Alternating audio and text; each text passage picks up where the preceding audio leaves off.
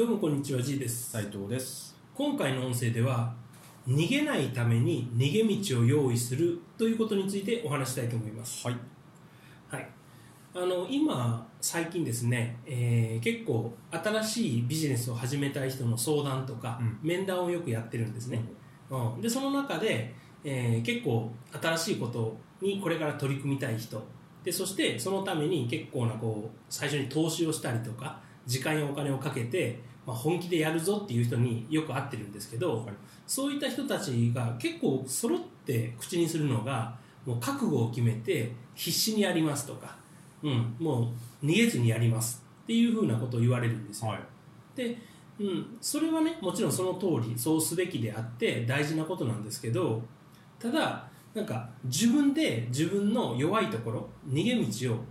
塞ぎすぎるのもあまり良くないのかなと思うんですよ、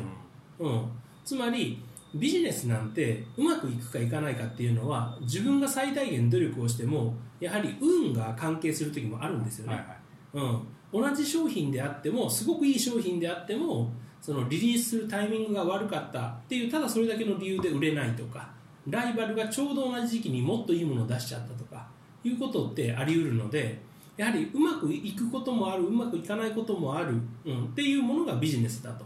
考えておくべきなんですよ。はいでそうなった時に、ね、うまくいかないのに、えーひたすらもう逃げもせずにずっとそこに踏みとどまって戦うっていうのは当然ボロボロになるだけなんですよ。であればここまでダメになったら、うん、じゃあ自分はもうここ,、うん、ここで逃げてしまおうっていうふうになんか逃げる選択肢っていうのも一つは用意しといた方がいいんですよね。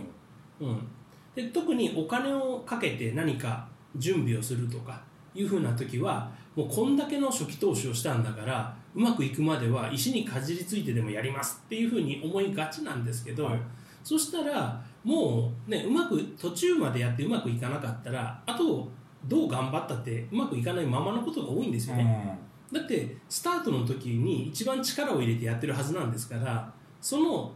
流れでうまくいってなかったら後から挽回できるってあまりないんですよ、うん、なのにずるずるずるずるとどうしようもない状況にしがみつくっていうのはやはり良くないわけです、であれば、えーそこまでもうどうしようもなくなってきたらその自分が初期投資して買った何かもの、うん、その商材的なものを例えばもう二足三本で叩き打って少しでもダメージを取り戻すとかもしくはそれを別の人に紹介するような形で、まあ、転売するなりなんなりしてもう自分はその場から逃げてしまう、はい。うん、そして自分のダメージを少しでも減らすっていうそういうこう逃げる道っていうのを一つは考えてもいいと思うんですよ、うん、こういうのがないまますごくまあ日本人多いんですけど生真面目に成功するまでは頑張りますっていうふうに思うと最後潰れちゃうんですね、うん、でこれは例えば学校のその学校に行きたくないとかいじめられてる人間関係が良くないっていう問題とかあとは会社の人間関係の問題とかそういうのも全部同じで、うん、そこで自分が頑張って何とかしなきゃいけないっていうふうに思っちゃうと例えばそれこそ上司からパワハラを受けてもそこで、うん、自分が頑張らないといけないとか、はうん、その職場に居続けるためにはその上司のパワハラに耐えなきゃいけないとか。いうふうにこう思いがちなんですよ、でも、ね、パワハラっていうのは100%相手が悪いわけですからたとえ自分に原因があったとしてもそれはパワハラをしていい理由にはならないんですよ、ね、だからいいか悪いかというとやっぱり悪いんですよ、うん。自分に原因があったとしても相手が悪いんですよね。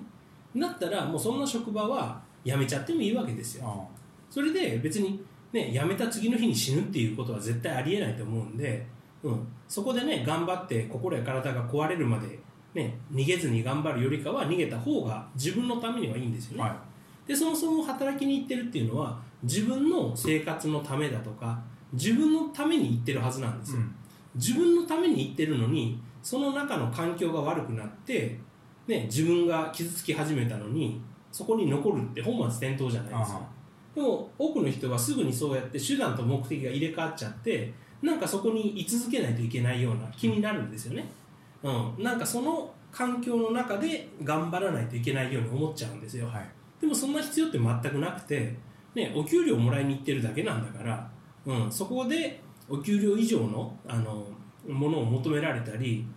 自分のためにならないことが発生したんであれば逃げちゃえばいいんですよね、うんでこれは本当に逃げるかどうかはともかくとしてもそうやってこれあのあんまり辛くなったら俺は逃げるぜ逃げていいんだぜっていうのを自分の、まあ、芯に置いておくというか考え方に置いておくっていうのがすごい大事なんです、はい、うん、いつでも逃げれると思えば人間って余裕ができるからもうちょっとこう客観的になれたりとか、まあ、本当にやばくなったら逃げれるんで、うん、心も穏やかなんですよ、うん、でも逃げることを全く考えてない人ってもう逃げ場がないからすごい追い詰められていくんですよね、はい、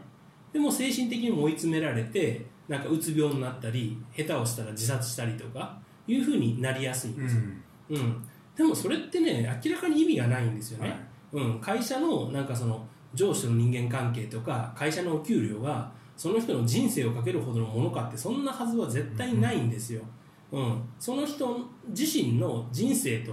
比べるべくもないんですよね、はい、だからこそ何かその人にとってものすごく都合が悪いこと、うん。でまあ、その人に原因がある場合は、まあ、自己改善すべきですけどそうじゃなくて自分ではどうしようもない状況で辛くなった時はとっとと逃げ道から逃げなさいと、はい、うん、その逃げ道をあの追い詰められてから考えても人間って見えなくなってるんでもう目が、うん、あのやる前からもう逃げ道を用意しておく、はい、っていうことは意外と大事なんですね、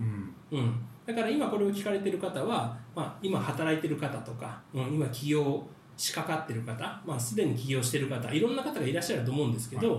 い、うんまあ、ビジネスはイコール人生であり大事なことではあるんですけれどでもあの死んでまでやることじゃないと、うん、自分が潰れたり不幸になったり自分の家族を不幸にしてまで頑張る必要はないんだと、はい、うん、だったら、